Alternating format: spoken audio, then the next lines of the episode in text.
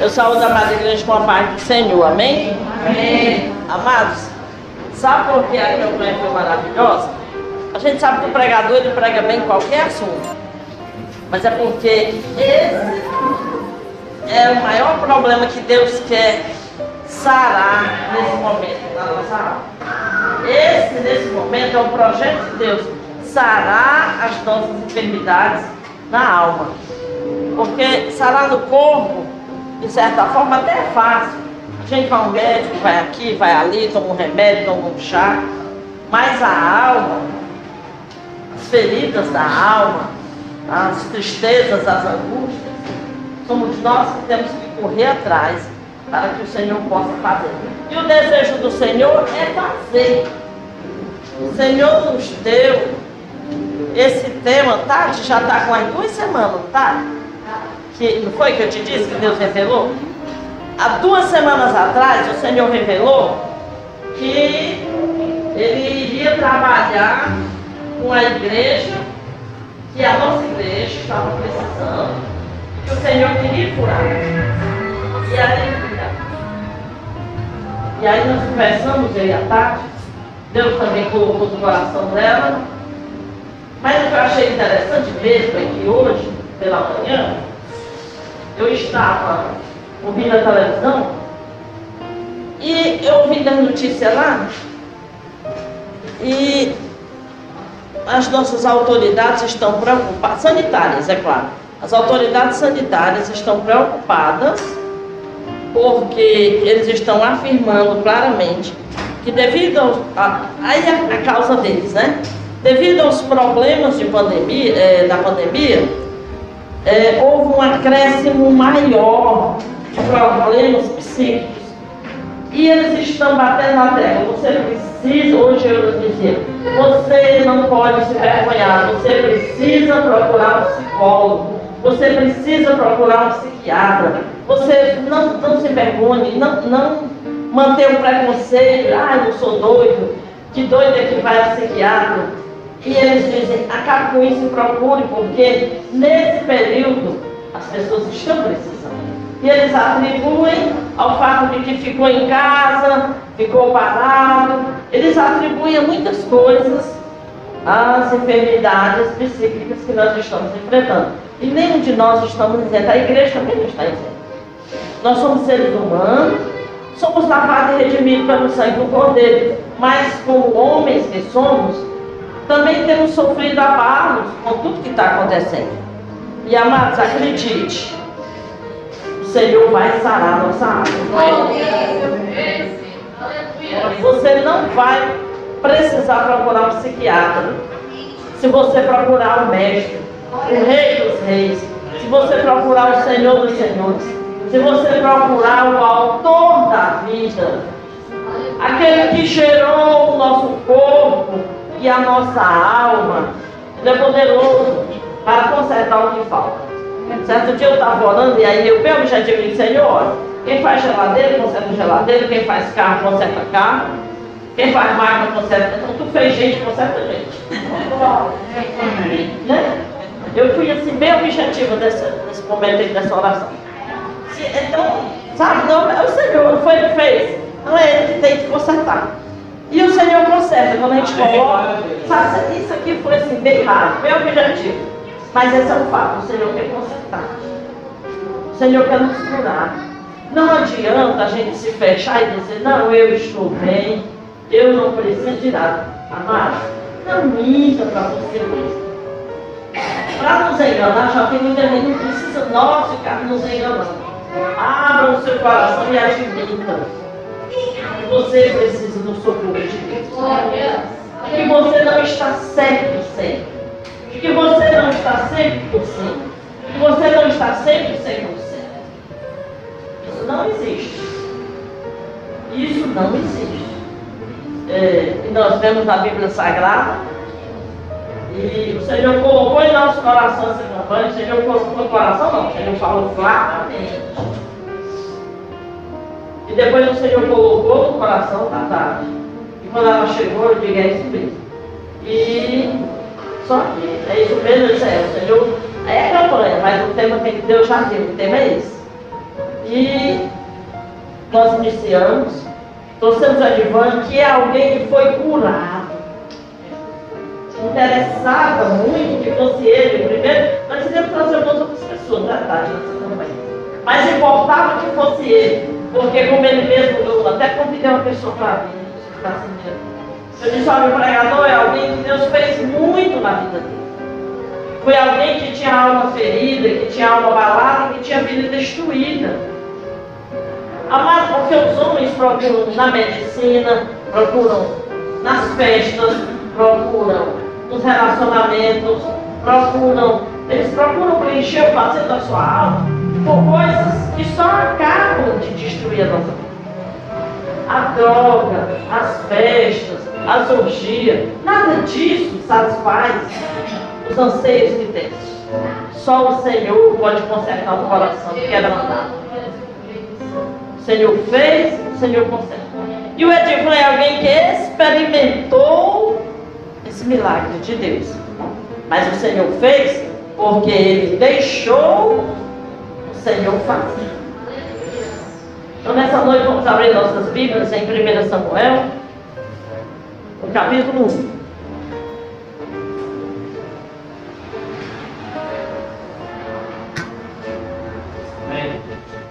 Glória a Deus. 1 Samuel, capítulo 1.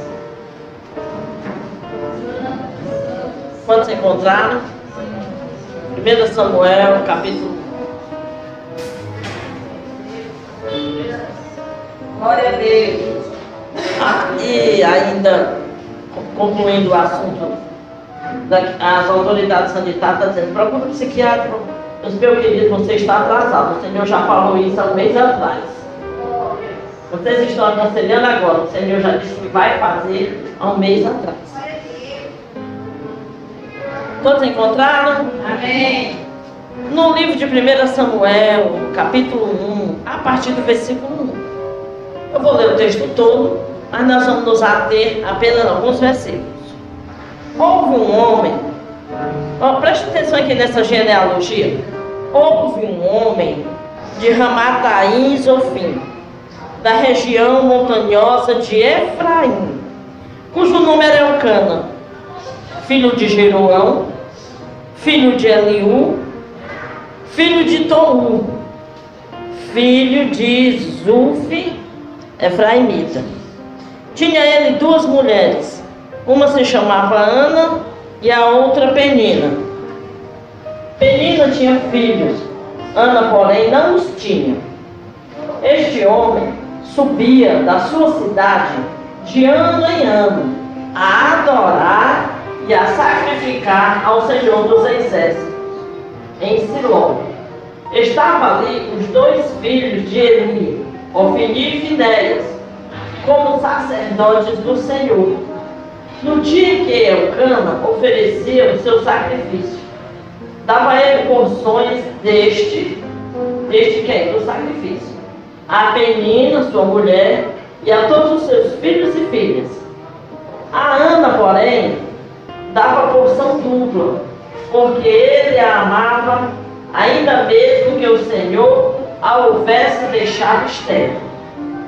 A sua rival a provocava excessivamente para irritar, porquanto o Senhor lhe havia cerrado a mata. E assim o fazia ele de ano em ano.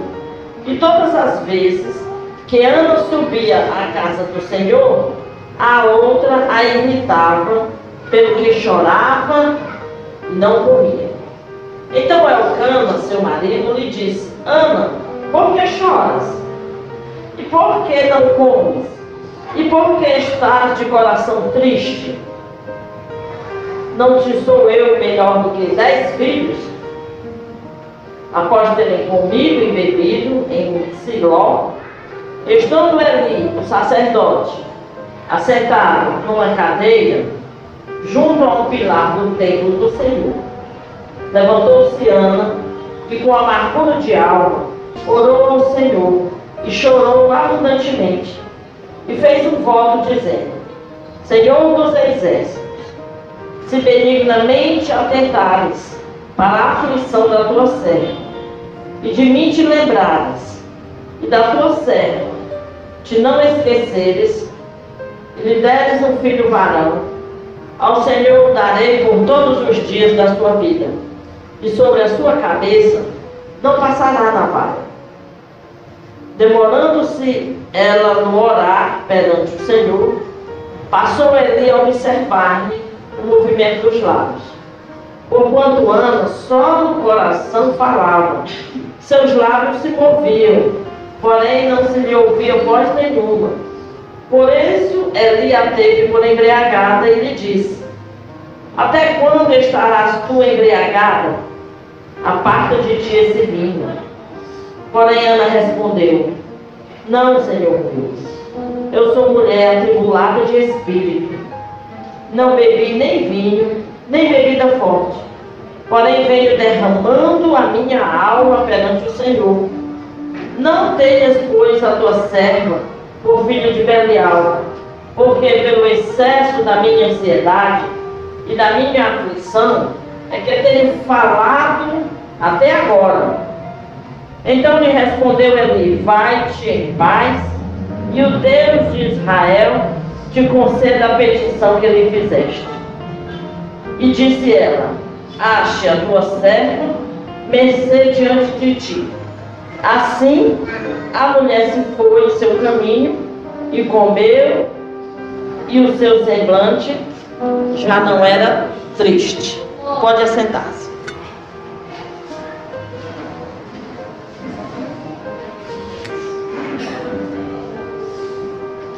Amados, como nós estamos nesse mês sobre a campanha, o Senhor também nos deu hoje esse assunto. É um texto conhecido que hoje queremos ater a Ana, especificamente a Ana. Ao casal, Ana e Elcana, mas eles eram um casal de judeus, cristãos, melhor, judeus de nascença, de, da família, da tribo de Efraim. Eles eram pessoas que conheciam a palavra de Deus, que viviam a palavra de Deus, eles moravam longe do templo, mas todos os anos ele ia e levava sua oferta de sacrifício, não é que sobrava, como diz a Monique, né? Mas era uma oferta de sacrifício. A expressão oferta de sacrifício significa que a pessoa está dando praticamente tudo que tem, está sacrificando. E ele levava sua oferta de sacrifício, e ele não dava só a oferta dele, não era só o marido, né, o Bambambam, mas ele levava a oferta dele, das suas esposas e de todos os filhos. Era uma oferta bem gorda, que ele tinha que levar para todos. E todos os anos eles iam, subiam ao templo, faziam aquela viagem, levando ele as suas esposas e todos os filhos. E todos os anos, no período da visita ao templo, eles estavam lá e eles levavam as suas ofertas. E estavam diante do Senhor. Chegava o momento de ir ao templo para os cultos e ele deve repartir as ofertas, porque ninguém entrava na casa do Senhor de mãos vazias. Era, não era uma regra, era um ensinamento doutrinário que eles já conheciam. Ninguém chegava na presença do Senhor de mãos vazias, sem levar uma oferta. E ele repartiu e todos eles iam. Mas amados, Ana, podia-se dizer que era uma mulher bem sucedida, casada com um homem de posses, filha de Abraão, de Isaac e Jacó, casada com um homem de posses, um homem também da tribo, e estavam adorando a Deus todos, os anos eles subiam o. A palavra Ana, eu fui buscar o significado do nome de Ana. No hebraico, Ana significa graça, significa benevolência, significa alguém abençoado, alguém que é realizado, é alguém agraciado por Deus. Mas quando a gente vai ver a história de Ana, apesar de Ana ter um nome que dizia que ela era abençoada, faltou para Ana, no decorrer dos seus dias, a coisa que era mais importante para a mulher: poder gerar filhos. A esterilidade era quase uma lepra. Uma mulher que era estéril, ela era triste, abatida de alma, ela era zombada, ela era humilhada, qualquer uma delas. Não é, só? Quando acontecia da mulher não poder gerar filhos, havia aquela expectativa de gerar filhos, de dar filhos para a descendência do marido, para herdar os bens, para dar continuidade ao nome. E a mulher que não podia, Deus nunca permitiu a bigamia, mas a mulher que não podia gerar filhos, ela abria do direito de ser só a primeira esposa, ela tinha que acabar permitindo que houvesse uma outra esposa para que se gerasse filhos que ela não pôde dar ao seu marido. Isso era uma lei totalmente humana. Mas ela se sentia assim.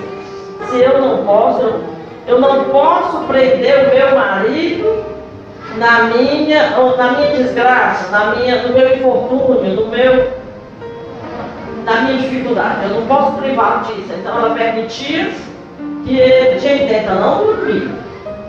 Se vai dormir, fica de pé. É, e eles tinham que, elas acabavam liberando, mas gerava problema. Porque aquela que gerava filhos passava a humilhar constantemente aquela que não havia gerado. Apesar de ser a segunda esposa, ela sempre se achava melhor que a outra, porque eu fui a pessoa que dei herdeiros ao meu marido. E isso era um problema. Amados, não existe coisa pior que você ter uma dificuldade, do que você ter um problema, e você ter alguém constantemente fazendo lembrar que você tem uma certa deficiência. Existe coisa pior do que todo dia alguém te dizendo, ó, tu é manco, bicho, cuidado, senão tu vai cair, tu vai topar, tu é manco, tu é cego, cuidado, ou qualquer outro tipo de enfermidade. Alguém só tentando ajudar já é difícil. Né? Imagine alguém todos os dias te dizendo, você não pode, tá aí, você nem conseguiu, eu consegui, você não. E Ana vivia uma vida amargurada. Apesar de que o seu nome era agraciada, mas ela tinha uma vida amargurada. Ela tinha tudo que o dinheiro podia dar. Ela tinha um marido que amava ela mais do que a outra. Mas ainda assim, ela, além da humilhação de não poder gerar, porque naquele tempo era humilhação, ela tinha alguém que lhe dizia constantemente: Você é estéreo, você é estéreo. Quem deu filhos ao teu marido fui eu, você é estéreo. Você não pôde lhe dar descendente. A Bíblia diz que quando eles subiam, olha, existe o pior que você vir para a igreja com alguém te fazendo vaga no caminho. Pode, como é que você vai chegar na frente de Deus? Né? Não é verdade? É verdade. Olha, você vir de casa com alguém te fazendo raiva, é melhor que só. Verdade. Não é? Eu não vou longe não, vou falar de mim mesmo, sabe? Quando eu era bem jovem, eu e meu irmão, eu nunca gostei de atraso. Meu irmão me dá um andar atrasado. Olha, eu gosto de chegar na igreja cedo. Eu gosto de ser a primeira e a última. Verdade? É. E todo dia eu tinha raiva quando a gente ia sair de casa. Começava eu tomar banho minha mãe ia fazendo óleo, eu vai com ele. Já vou, já vou. E eu terminava e ele ainda estava, aí me atrasava. Aí para completar, quando a gente saía a pé de casa, ele ficava, bote pressa, bote pressa. Eu odeio chegar no canto suada, cansada. E aquilo me fazia raiva todo dia. Sabe o que aconteceu? Existe hoje um dia de eu só. Você fica. Nós vamos para a mesma igreja, moramos na mesma casa, mas eu vou embora e você fica no seu atraso. Pode me achar radical, pode me achar lixão. Olha, irmão, você pode pensar no que você quiser, mas não existe coisa pior que você ir para a igreja com. Irritar. Você já chega lá chateado. Não, eu quero vir para a igreja de coração em paz. Tu gosta de andar abraçado? Anda aí no teu atrás. Eu gosto de andar assim, então vou me arrumar e vou cedo para a igreja. Eu não vou para a igreja com mais. Então, antes era alguém que vinha para a igreja com raiva, pobrezinha. É, a outra ficava lá irritando. Tem coisas que não tem solução, mas tem outras que dependem da gente, né? Eu fui muito tempo para a igreja com raiva. Quer saber uma coisa? Vou acabar aqui. Tem coisas que a solução depende da gente. Depende da gente. Ele nunca conseguiu se arrumar e sair cedo. Bom, não fica com teu atraso que eu vou para a igreja mais cedo. Vai aí depois. Tem coisas que é fácil a gente resolver. Tem outras que dependem do Senhor. Há coisas na vida da gente que nos angustia, que nos abate, que nos entristece. Mas é fácil. A gente não está em Deus resolver, está em nós. Tomar a decisão de mudar. Não é não, gente? Tem coisa que depende só da gente? Principalmente quem tem filho, ou quem tem marido, ou quem tem situação. Tem coisas que dependem da gente resolver. Não adianta você ficar batendo na tecla, reclamando, batendo na mesma tecla todo dia, reclamando pela mesma coisa. Depois que você pode tomar decisão. Você pode tomar decisão de resolver. Você pode se levantar e ir lá fazer. Vai lá e faz, resolve. Se é de se irritar por causa disso, vai lá, irmão, e resolve. Resolve. Mas não era o caso de Ana. Ana, Ana, a outra irritava constantemente. Amados, uma irritação por um atraso, por isso, por aquilo, até que é fácil. Mas alguém te humilhando, te humilhando, te humilhando, é triste, é doloroso. Isso acaba gerando o quê? Insegurança, angústia, desânimo, o que mais? Trauma, opressão, depressão. Todas as expressões. Assim era que Ana se sentia, coitado nós acabamos de ler aqui, no versículo 6 diz assim: A sua rival a provocava excessivamente para irritar, porquanto o Senhor lhe havia cerrado a mata. Olha, amados, ela provocava a outra excessivamente. Pense nisso.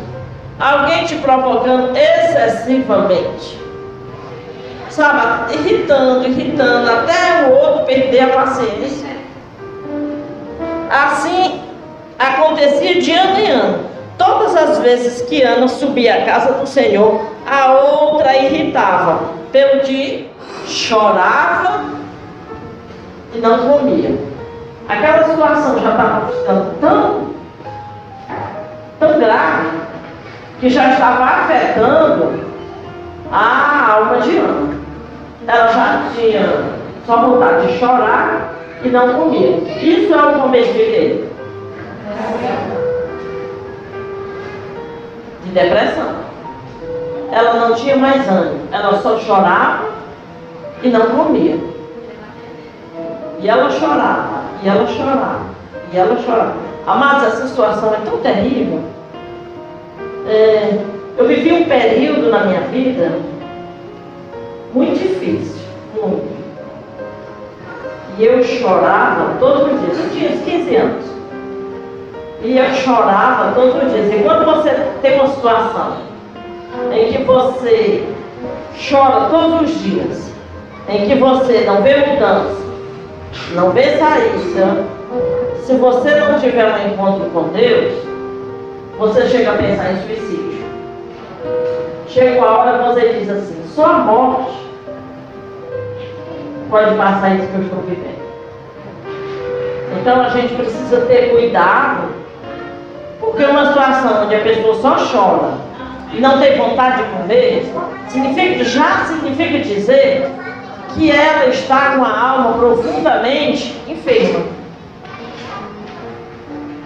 Quando você tem alguém em casa, alguém na família, uma criança, um adolescente, alguém que só chora constantemente, essa pessoa está sofrendo na alma profundamente.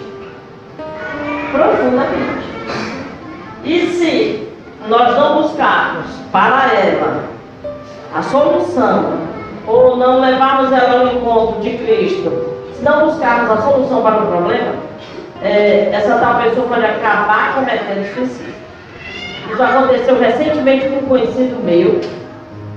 É, todo mundo disse assim, nossa, mas ele era um cara até alegre, sorridente, e um cara de bem, mas suicidou semana passada com esse.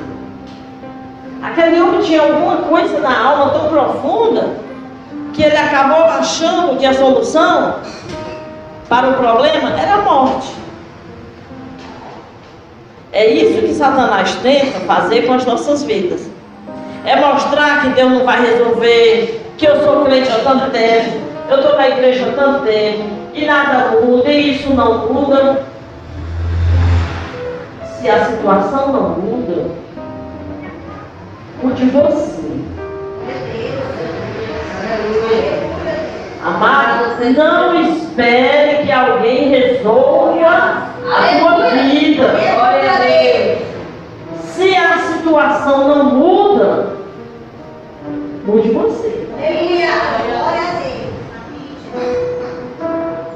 A gente tem momentos em que a gente ouve, a gente ouve pastor. A gente ouve a esposa se queixando, se queixando, se queixando, se queixando, se queixando. Aí ouve o marido se queixando, se queixando, se queixando. Aí ouve o pai se queixando, se queixando, se queixando, e o filho se queixando, se queixando, mas ninguém faz nada para quebrar aquele ciclo. O que é que você está esperando que o outro mude para você ficar bem? Se a situação não está bem, é você que tem que mudar. Quem é que não está bem? Quem é que está incomodado? Há um ditado, que é ditado do mundo, mas sem refletir. Os incomodados, como é que ele diz? Os incomodados? Se arrepentir. Mude. Se a situação está de perturbando, mude. Mude a situação. Saia de perto. Saia daquele ciclo. Não adianta você ficar andando em volta um ano, como o povo de Israel, um ano, dois anos, três anos, reclamando, murmurando. Tem pessoas que é sempre a mesma história. Olha, tem pessoas que, pastor, eu quero falar com o Senhor, de Jesus misericórdia. Eu penso assim, Espírito, Senhor misericórdia. Porque há pessoas que querem só, é só para a gente ouvir. É só para a gente ouvir, mas ele não quer mudar nada. O meu pai é o primeiro, sabe? Não é o primeiro. Eles não querem ouvir. Agora eu também estou me abalando dos problemas de Semana ele veio acordando manhã. Olha, estava ruim ontem. É, foi que eu. Não aconteceu assim, assim, aí eu olhei para o João, aí eu falei, é muito. Aí não, é muito. Mas ele não queria nem ouvir. Era uma pessoa que eu nem conhecia, não, o senhor não conhecia, porque o senhor nunca viu. Ele viu uma pessoa, o senhor viu? Ah, nunca vi. Não, não, não viu não, não existe.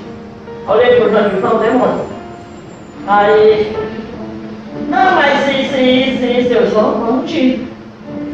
E pronto. Fica aí, seu irmão, e eu embora, vou trabalhar. Aí você fica. Você não quer mudar, então você fica. Agora não adianta a gente ficar esperando que o outro mude, que o outro mude. Gente, ninguém tem a obrigação de te fazer feliz. A tua felicidade está dentro de você. Na maneira como você vai reagir a tudo que te acontece. Sabe, Deus quer sarar. Mas entenda, olha, a psicologia não vai sarar. Sabe o que a psicologia faz? Ela vai fazer você enxergar o problema. Aí quando você diz, e aí? Ele diz, não, aí você precisa aceitar que é assim.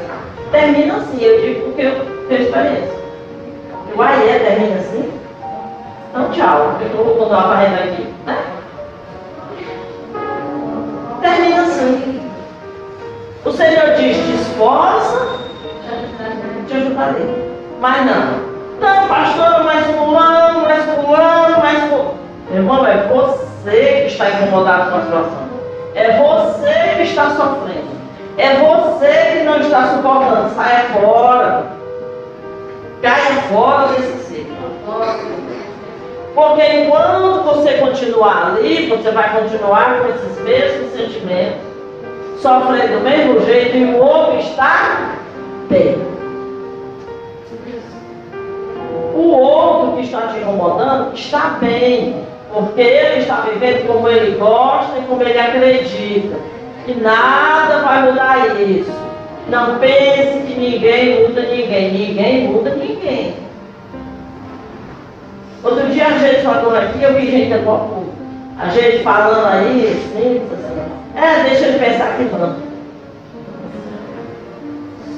Eu vi gente aguardando. Mas esse é o fato. Se a gente for baixar em tudo, vai ficar doido. Então assim, passa por cima. Releva. Tem um versículo na Bíblia que esse versículo eu tenho para mim. A Bíblia diz, admoesta o tolo e serás mais tolo do que ele. É, essa semana eu, eu vinha num carro, eu puxei quando olhei o pastor. Oh, eu mais. Não disse nada. Moço, é ela. Eu não, mas tem que ir Moço, nós já passamos, pessoa vai ter que voltar para chegar na minha casa. Não, mas está aqui. Aí eu disse. Aí eu me lembrei, disse, esse cara é um tolo. Eu vou discutir, eu vou ficar mais tolo do que ele. Eu disse, tá bom, continue. Eu disse, tá bom. Aí me calei. Porque não adianta você, sabe, bater na tecla com alguém teimoso, obstinado em fazer do, seu, do jeito dele. Amados, só Deus transforma a natureza. E se Deus não transformou até agora, não é você com briga, com bate-boca, com lavabá, com falação que vai. Você só se irrita a cada dia e nada muda.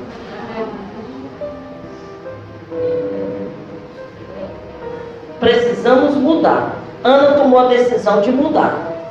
A situação não mudava, ela era estéreo. O marido dela estava casado com outra. A outra decidida a humilhá-la todos os dias. Ah, mas a Bíblia não diz quanto tempo, é o plano já estava casado com Penina também, mas a Bíblia diz que eles tinham filhos e filhas. Então, aí não é cachorro, dá mais do que um por ano, né, irmão? Só para ter um por ano. Se tinha filhos e filhas, ele já era casado no mínimo há dois ou três anos com ela. Isso eu estou contando por baixo que a Bíblia não diz quantos filhos eram. E dois ou três anos, alguém te humilhando todo dia com a mesma história, é claro que Ana estava com a alma doente. É claro que Ana não estava bem. Ela só chorava e não comia. Aí o marido dela, naquela sensibilidade masculina, mulher, por que, é tu está desse jeito? Homem, aquela sensibilidade deles, né? São tão sensíveis. Ai, meu Jesus, estou me chorando. E quando eles têm que ser sensíveis, ainda é pior. Aí, aí ela chega e diz, a mulher, por que, é que tu está chorando? Eu não sou melhor para ti. Como é que o homem não vai É, dá, dá, dá, Eu não sou para ti melhor do que 10 filhos, você não vale nenhum, quanto mais 10 mais Amados, são necessidades diferentes. A mulher precisa de um companheiro. Eu não estou diminuindo, eu não estou de maneira nenhuma diminuindo. Aqui a importância do companheiro. Ele é um companheiro lado a lado. Ele não é um descendente. Eu estou sempre batendo nessa tecla. Mulheres não virem mãe, os maridos, a mulher tem mãe. Também a mulher tem mania de virar mãe. Aí o cara vai procurar outro, porque ele ganhou uma mãe, cadê a esposa, né? Você não é mãe do seu marido. Pare de agir como mãe. Você não é mãe. Quando você dá tudo na mão e pouco mais, você virou mãe. Aí ele vai começar a olhar para outros, porque né, virou mãe. Virou. Né? Aí já era, meu, morreu. Aí o camarada vai olhar, olha, o ministério me ensinou uma coisa. No começo desse ministério, eu olhava a Raida, eu olhava para esse menino e eu dizia assim, já sei disso, eu gosto dele, são os de filho. Hoje eu olho para ele e digo, não sou sua mãe. Não sou sua mãe. Para essa geração de agora. Sabe por quê? Porque ele não respeita mãe, eu não mãe ninguém. Não parei vocês, então me respeite. Não me trate como você trata a sua mãe, porque eu não sou sua mãe. Precisamos saber o papel de cada um na nossa relação. Aí a cara chega e assim, eu não sou melhor que dez maridos, que dez filhos. É não, filho, é só um marido. Como marido, ele poderia ser nota mil. Mas filho é filho. Quem tem filho aqui sabe que filho é outra coisa. É outra coisa diferente. Sabe, um é norte, um é sul. Então não adianta dizer eu não sou melhor. Não, não é. Não, não é. Essa que eu digo. Não é. Precisamos entender isso. Aí a Urana diz, eu não sou melhor. Ela nem respondeu, foi orar. Uma pergunta dessa. É melhor ir orar. Aí Ana foi orar. Amados, que coisa interessante. Quando Ana estava orando, ela foi para o tempo, já tinha terminado o curso, sabe? Essa aqui não é daquelas que entra no carro, monta na vassoura e vai-se embora, não. Essa daqui é que termina o curso, vai para cá, toma banho e volta para a igreja. Você está na calçada da igreja e.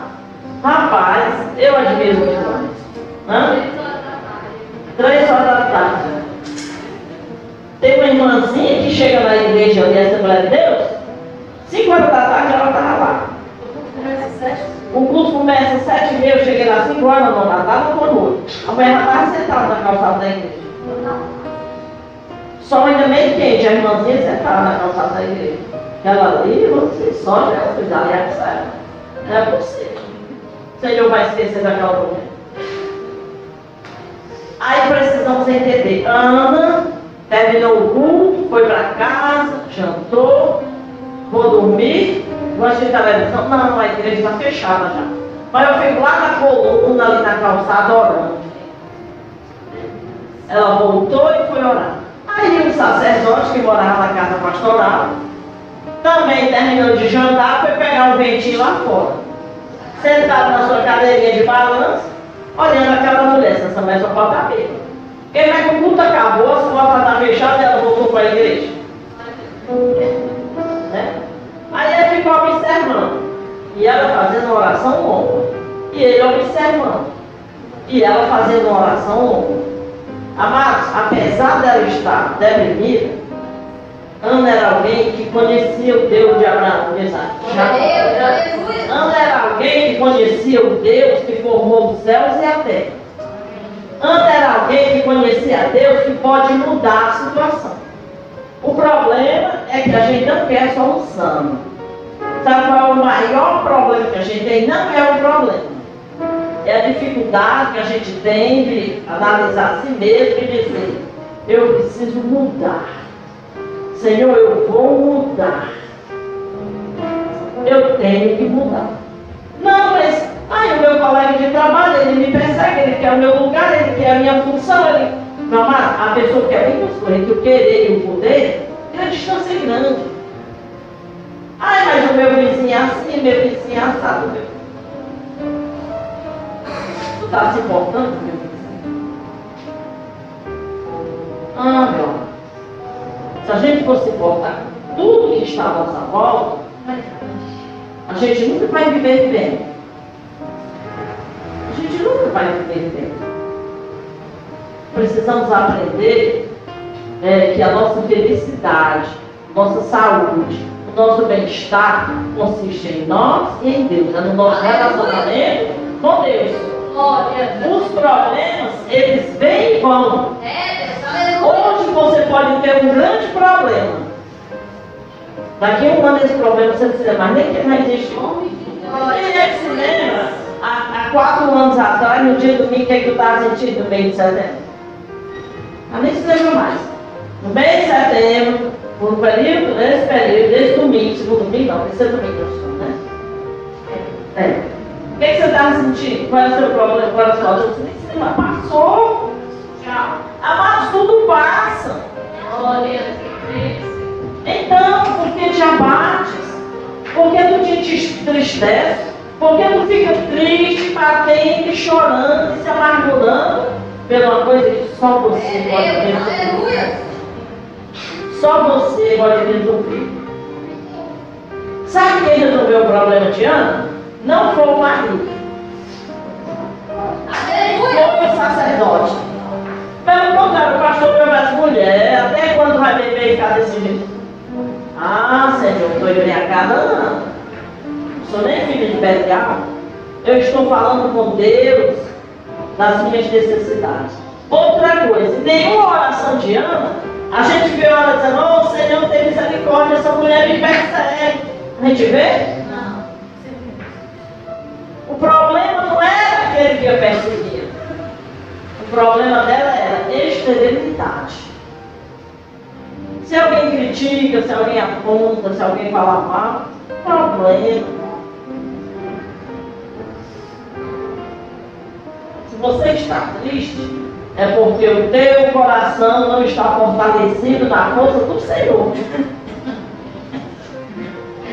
A gente pode até se abater, é claro que ninguém está sorrindo 100%. Mas se eu estou triste, rapaz, você quer ver que eu estou triste? Ah, eu estou triste por isso. Vai mudar? Não. O que, que eu vou dar? Vou levantar e fazer outra coisa. Sabe, se você está casa deitada, triste, com pressão alta, chorando, sofrendo, se levante e vai fazer alguma coisa. Mude o pensamento daquilo. O apóstolo fala de tudo que é bom, tudo que é de boa fama, seja o que habite. Hoje a maioria das doenças são psicossomáticas. O que é isso? O corpo está doente porque a tua mente, a tua alma fica dizendo que você está mal, que você está péssimo. E aí o corpo vai responder. O corpo vai responder. Eu acho que só mais um dia, Maria, que já me conhece muito tempo, que me acompanha assim, o que, que eu faço quando eu estou muito doente? O que você fica fazendo? Me levanto, tomo banho, me arrumo, passo batom, fico todo bonito. Ah, mas pastor, o que é isso? Eu digo, eu vou parecer morta, é? Não. Sabe que a gente já melhora muito? Olha, se você está caidaça lá, se levante, toma um banho, vista um pouco legal, passa um batom, se arruma, aí você já fala, ó, tá melhor assim, já dá um aliviado, para mim dá. A Liduína teve a Suzana, ficou muito, a, a Liduína teve muita dificuldade com os filhos, porque ela teve problema de alergia. Aí eu fui visitar a Liduína, rapaz, eu e a minha língua solta, né? Quando entrei, a Liduína estava lá na sala de, sei lá, uma sala, era uma enfermeira lá olhando ela. Eu não sabia onde era ela, onde era a parede, tudo branco. Quando eu olhei, aí não podia entrar com nada, eu escondi no bolso, uma bolsinha que eu tinha assim, cheia de batom. Eu gosto de batom. Aí eu botei a bolsinha aqui, aí quando eu entrei, me permiti que eu olhei para a e eu disse, Liduína, mulher. Meu Deus, ajeita esse cabelo. Aí começando, a enfermeira lá ajeitando o cabelo, toma, agora passa esse batom. Já por favor, velho. Toma agora para o espelho e passa o batom. Tu vai ver que vai melhorar. Amado, se a gente não. Ai, as mulheres não estão brancas, pálidas, ela tomando plasma. Eu digo, tudo está muito bom, passa aqui esse batomzinho que ajuda. Amados, se a gente não se levantar, ficar prostrado, o Senhor diz, te esforce. É Deus, aleluia. Então eu realmente penso assim. Eu realmente. Não adianta você ficar prostrado. Não vai resolver. Sabe, quando Elias ficou muito angustiado, Elias se angustiou. Fez seus profetas de Baal, tudinho. Aí Jezabel mandou perseguir ele. Aí ele, ah, Senhor, estão me perseguindo, eu não aguento mais, eu quero morrer. Aí se deita. Aí o Senhor enviou o anjo, ei, te levanta, come aqui. Aí ele comeu o pão, né, a carne, se deitou no. Aí lá veio o anjo, te levanta, te levanta, porque tu vai andar muitos dias, te levanta. Ah, mas não adianta a gente ficar prostrado, só lambendo as feridas. Eu chamo isso de lamber as feridas. Cachorro que quando está doente, ele se deita ali no cantinho, fica se lambendo, se lambendo, até cachorro. Você é cachorro, você é ovelha. Te levanta, reage. Ficar prostrado não vai mudar o que você viveu no passado. Ah, eu tenho traumas do passado, sim, e, e agora? Vai ficar prostrado lá no passado? Toca a tua vida para frente. Tu já sofreu. Tu já achou ruim tudo aquilo tudo, já era ruim, não é? Tu vai continuar vivendo das recordações, achou ruim? Constrói agora uma vida nova para aleluia, Deus. Esquece as coisas velhas. Busca a solidão em Cristo. O Senhor tem a solução para esse problema que é você. Lambendo, mas a gente adora lamber aquilo ali, sabe? Fica lambendo, lambendo, ele não quer mudar, ele quer só se queixar. Quer só se queixar. Ele não quer a solução do problema. Aí, amado, nem Deus vai poder fazer nada pela sua vida. A Bíblia diz: analise, pois o homem se diz. Se você quer mudar, o Senhor está pronto para te ajudar. Quando o Senhor chegou diante do Bartimeu que clamava, o Senhor disse: O que é que tu quer? Eu, Senhor, eu quero ver. Eu quero ver. Senhor, sim, está certo. Veja.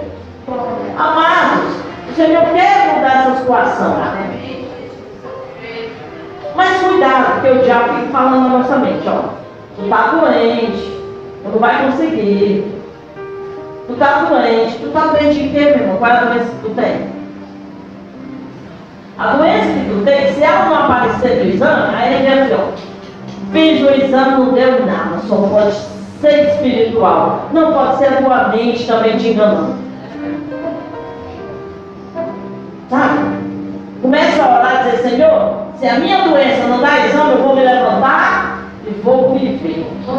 E vou trabalhar, e vou me esforçar. E pronto. Não vou deixar. Seu amigo não estou doente. Eu estou. Melhor me deitar. Aí se deita. E vai morrer. Você vai ficar lá definhando até a morte.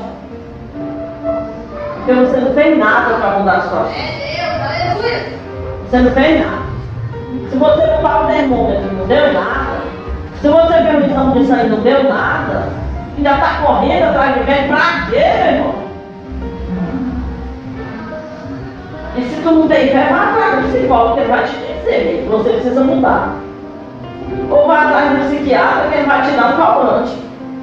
Mas sai desse círculo vicioso. Ana se levantou e foi para o templo.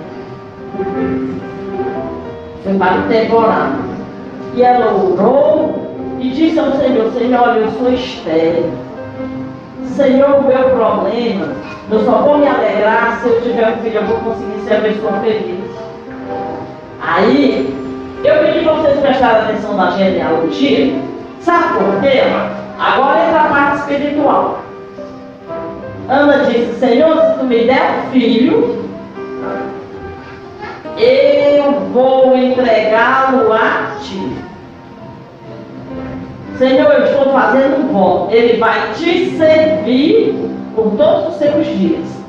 E ele será nazireiro, ele será totalmente consagrado. Não passará navalha sobre o seu corpo. Ela fez um voto. A Bíblia diz que o profeta, se ela estava embriagada, ela disse, não, estou orando pelo meu problema. Aí o profeta, ah, é, é isso, é, Senhor. Eu sou uma mulher amargurada de alma. Ela confessou, amado. Não adianta dizer, não, eu estou bem. Não tá não. Você tem frustração, você tem complexo de inferioridade. Olha é assim. Ixi, olha assim, fulano está olhando para mim. Sim, irmão, o que que tem? Olhar para mim. Olha. Então, está olhando para mim. Sim, o que que tem? Está Eu não, gosto de falar, fica todo mundo olhando para mim. E o que é que tem? Tu quer furar o mais do povo, não orar para tu? E o que é que tem as pessoas olhando para ti? É sério, eu já convidei pessoas, eu não, não gosto de lá, olha, talvez, gosto de ir para a igreja lá, fica todo mundo olhando para mim, quase que quer viver no mundo sem ninguém te olhar. E por que é que as pessoas não podem olhar para ti? Isso é complexo de inferioridade. Isso é uma doença na alma. Não, olha, olha, menina calçada, só pode estar falando de mim. Vale, por que tu acha que para você das atenções? Não pode estar falando de outra coisa, não. E se estiver falando de mim, que me importa? Eu importa também? Me importa. A gente é o que a gente é e não o que o outro diz que a gente é. Ele está lá falando que eu sou feio, que eu sou isso, que eu sou quanto, que eu sou mais, que eu sou algo, não importa. O que ele diz não vai mudar o que eu sou de fato.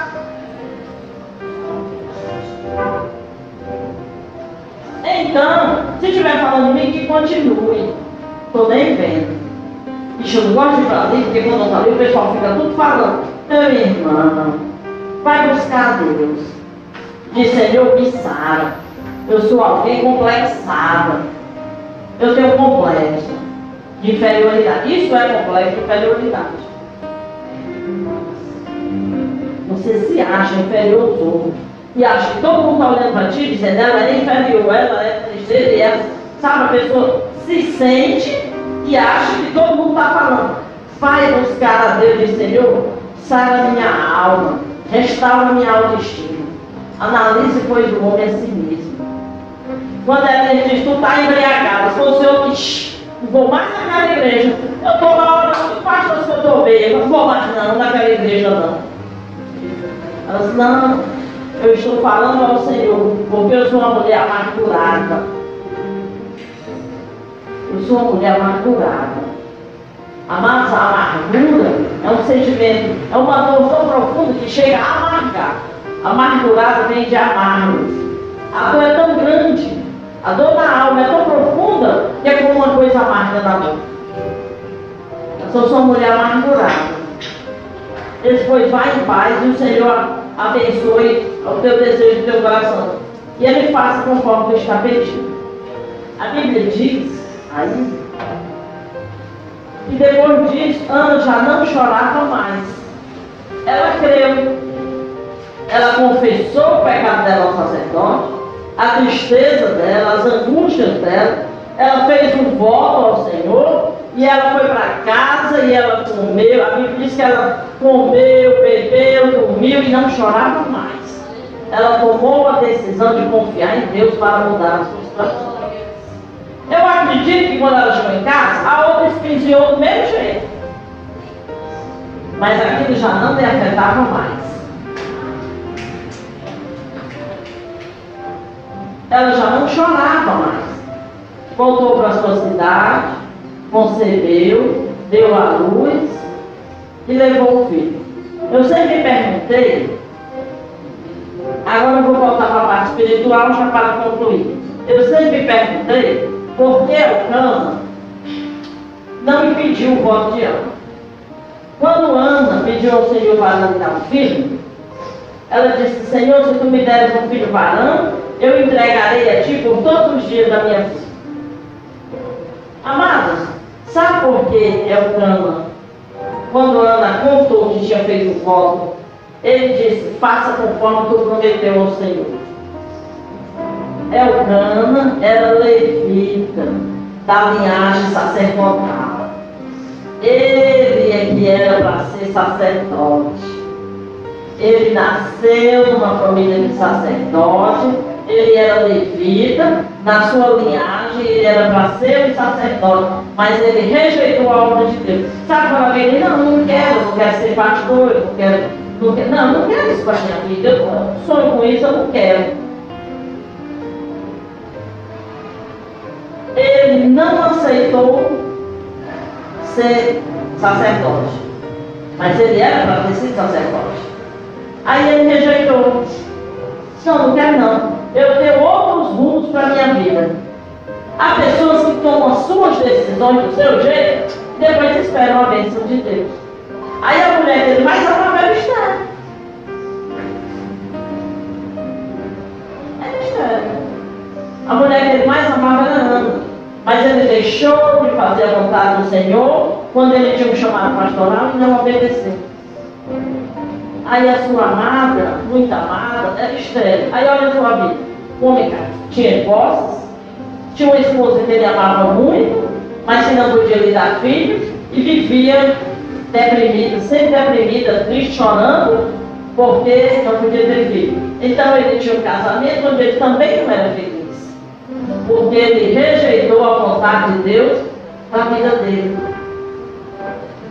Ele pulou, não, eu não quero eu não quero fazer obra de Deus, eu não quero compromisso da igreja, eu não quero, eu não quero. Eu quero só ir assistir o culto. Ele ia todos os anos e levava as grandes ofertas. Mas o chamado dele, ele não atendeu. E aí ele não era feliz no casamento, nem ele, nem a esposa. Aí quando Ana recebe do Senhor o filho, o que, é que Ana diz? Olha a Ana consertando a história. Ela, Senhor, se tu me deres um filho varão, ela sabia que o marido tinha pulado o sacerdote. Se o Senhor me der um filho varão, eu o entregarei ao Senhor por todos os dias da sua vida. Cumpriu-se na vida de Samuel o ministério do seu pai? É o grama. Aí ela teve um filho varão e entregou. E quando ela diz ao marido, olha, ele vai ser sacerdote do Senhor. Ele disse o quê? Sim, senhora, ele tinha moral para alguma coisa? Não. Ele tinha pulado a vontade de Deus para a vida dele. Samuel foi entregue ao Senhor. Foi sacerdote, foi profeta e foi, e foi juiz em Israel. Então, amado, precisamos entender que muitas das dores que nós temos vêm das decisões que nós tomamos. Às vezes de não servir a Deus como Ele tem nos chamado. Deus tem um chamado para a sua vida. Aí, não, mas eu não quero, eu quero ficar em casa. Aí Deus te chama para ser pregador, para ser um membro de oração, uma mulher dirigente de oração, um, um, um levita, um cantor, um tocador. Não, mas eu quero, eu quero trabalhar, eu quero ganhar dinheiro, eu quero, eu quero viver na minha família, com meus filhos, com meus netos, meus bisnetos, lá para quem? Com meus sobrinhos. Você vai viver a tua vontade. Mas fora do plano de Deus, amado, guarde isso. Fora do plano de Deus, Deus não tem nenhuma responsabilidade com a sua felicidade. Você será feliz ou não? Porque você saiu do plano de Deus. Deus não tem obrigação de fazer nada fora do seu plano. Porque Ele promete, Ele cumpre. Mas temos que nos lembrar que nós temos um acordo com o Senhor. Uma aliança com Ele. Ele diz ser fiel até a morte, dá-te eu, se Deus tem um plano na sua vida e você recebe pular, não, essa parte eu não quero. Tudo bem, o teu livre-arbítrio. Agora esse caminho que eu escolhi, tu vai lá dele. Tu vai só. Porque esse é o caminho que eu tenho para ti. Depois que Ana entregou Samuel no templo, ela teve, se eu não me engano, mais seis filhos. Aí veio o cântico de Ana. Aí ela resolve fazer uma oração de agradecimento ao Senhor, que é o capítulo 2, o Cântico de Ano. Muito bonito, eu não lembro, não vou dizer de cabeça o cântico todo, mas há um versículo em que ela diz: A minha alma, que antes era uma alma enferma, triste, amargurada, ela agora diz assim: A minha alma engrandece ao Senhor. Deus, A minha alma engrandece ao Senhor. Ela não era mais alguém amargurada de alma. Ela agora tinha uma alma sarada. Aleluia. Porque ela entregou tudo ao Senhor. A minha alma engrandece ao Senhor. E o meu espírito se alegra. Veja o porquê dessa campanha. Se a tua alma não estiver sarada no Senhor, o teu espírito não vai poder engrandecer. A minha alma engrandece ao Senhor e o meu espírito se alegra em Deus, meu Salvador. Como é que você vai ser um crente vitorioso, um crente alegre, um crente que tem uma palavra, se nem você está bem? Como é que a tua família vai olhar para ti, vai querer aceitar Jesus, se vê você amargurado, angustiado, sofrido, abatido? Se não há mudança para melhor, como é que os teus vão querer servir esse Deus? Eles vão entender que esse Deus que tu serve, se não mudou a tua vida, não vai fazer nada pela vida deles. Agora deixa eles ver o brilho de Cristo na tua vida. Deixa eles ver a tua alma sarada, restaurada. Eles vão dizer, verdadeiramente o Senhor é com ele. Realmente o Senhor está nessa vida. Porque eu vejo a mudança. Amado, precisamos, precisamos tomar atitude hoje de se levantar e buscar a cura da nossa alma. O texto que o Edivaldo leu no início, Saul começou a sair fora do plano de Deus. Quando ele começou a estar fora do plano de Deus, um espírito de angústia se apoderou dele. Mas ele não foi o rei que Deus mandou para Israel? Foi. Mas a uma certa altura da nossa vida espiritual, depois de quatro anos de crente, cinco anos de crente, a gente já se acha. A gente acha que não precisa, não precisa de escola bíblica. Eu já aprendi, sei tudo. Às vezes tem gente que já vai à escola, não, eu, eu já sei, eu já tinha Bíblia. Não precisa ir para a escola bíblica. A gente já acha que sabe tudo, que não tem nada para acrescentar. E a gente começa a fazer a vontade da nossa carne.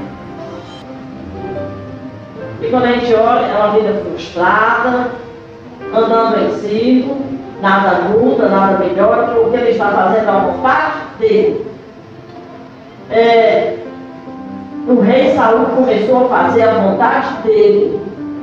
Aí o texto eu falo dele, que eu quero até falar sobre isso, diz assim, e o espírito maligno da parte de Deus.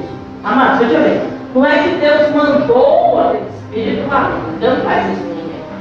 É que a partir do momento que ele saiu do plano de Deus, Deus permitiu que aquele espírito maligno dominasse a vida dele. Se você está fora do plano de Deus, Deus não tem obrigação de proteger. Ele não recebeu mais a proteção de Deus, não recebeu. Aí um espírito maligno se aproximou dele. Aí sim, ele estava com angústia, com depressão, com mania de perseguição. Aí ele começa a apresentar problemas nessa área. Até que alguém chega para ele e diz, rapaz, tu está perturbado. Procura alguém aí, vai ouvir louvor, eu costumo dizer, vai ouvir louvor, está triste, aí tem grande gente na casa dele, você nem escuta um somzinho tocando louvor. Não ouve o louvor naquela casa. E esquece que o demônio cobra na presença Senhor. Aí depois diz assim, rapaz, eu vou te dar um conselho, procura alguém que cante, que toque, alguém ungido, para louvar que esse espírito vai sair da tua vida. Realmente aconteceu. Quando Davi tocava, o espírito fugia. E Saul se sentia bem. Mas mais tarde, Saul voltava a fazer tudo errado de novo. E aí, adivinha? Nem precisa, né? O Espírito falar. Nós temos que tomar a decisão de mudar. Aleluia. Dizer, eu vivo triste, chorando, amargurado. Eu não quero mais essa vida. É. Eu vou me levantar, vou tomar um banho, vou mudar, vou procurar uma curva vazia, um trabalho, um emprego. Eu vou fazer outra história. Mas essa história aqui eu não quero mais vida. Aleluia. Só mais um conselho para vocês. Esse é meu. Não morra por filho, porque ele não morre por você. Não morra por filhos, porque eles não morrem por você. Não deixe de viver pelos seus filhos, porque eles não vão deixar de viver a vontade deles. Eles não vão se importar. Você, agora receba do Senhor. Você está deixando de fazer a vontade do Senhor está abrindo as asas, tentando proteger os seus filhos. Você não vai conseguir. Para buscar ao Senhor e o Conta de Deus. Quando você abre as asas como uma galinha e tenta proteger, você já viu o que acontece uma galinha no show? Passa fome, passa sede, as penas caem, sai de lá horrorosa, pedida, e depois os filhos saem e vão embora, vão-se embora. O Senhor está dizendo nessa noite, preste atenção, não se anule porque você teve filhos, porque o filho seus filhos vão crescer, vão tomar o ruminho deles, e quando ele quiser bater asas e voar, ele não vai olhar para trás. Não vai dizer, eu deixei minha mãe doente, deixei o meu pai velho. Não! Ele vai formar a família dele e vai embora. Ele vai bater asa e vai embora. E você vai ficar amargurada, dizendo eu podia ter feito isso, eu podia ter feito aquilo, eu podia ter... Você não fez porque não quis, não cumpriu. Essa decisão foi sua. Guarde Jesus no seu coração. Não deixe de viver pelo amor que você deu ao seu filho. Dê amor, carinho e proteção. Mas não se dê para ele. Porque vai chegar o tempo que a mulher que ele vai querer é outra, não é você. E aí ele vai fazer tudo o que ela quiser. Você vai ficar para trás. Não se assuste, mas só viva. Construa uma vida para você. Construa uma vida para você. Isso não significa dizer que você não vai estar amando, que você não vai estar amando por ele, mas não deixe de viver para viver em função deles. Está errado. Está errado. Tá bom? Então guarde essa palavra no seu coração. Fique de pé.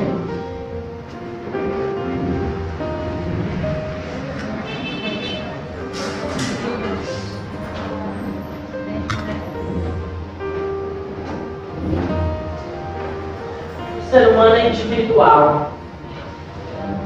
Deus quer tratar com você. Deus quer tratar você e tratar com você. Glória a Deus, aleluia. Uma vida para você. Glória a Deus, aleluia.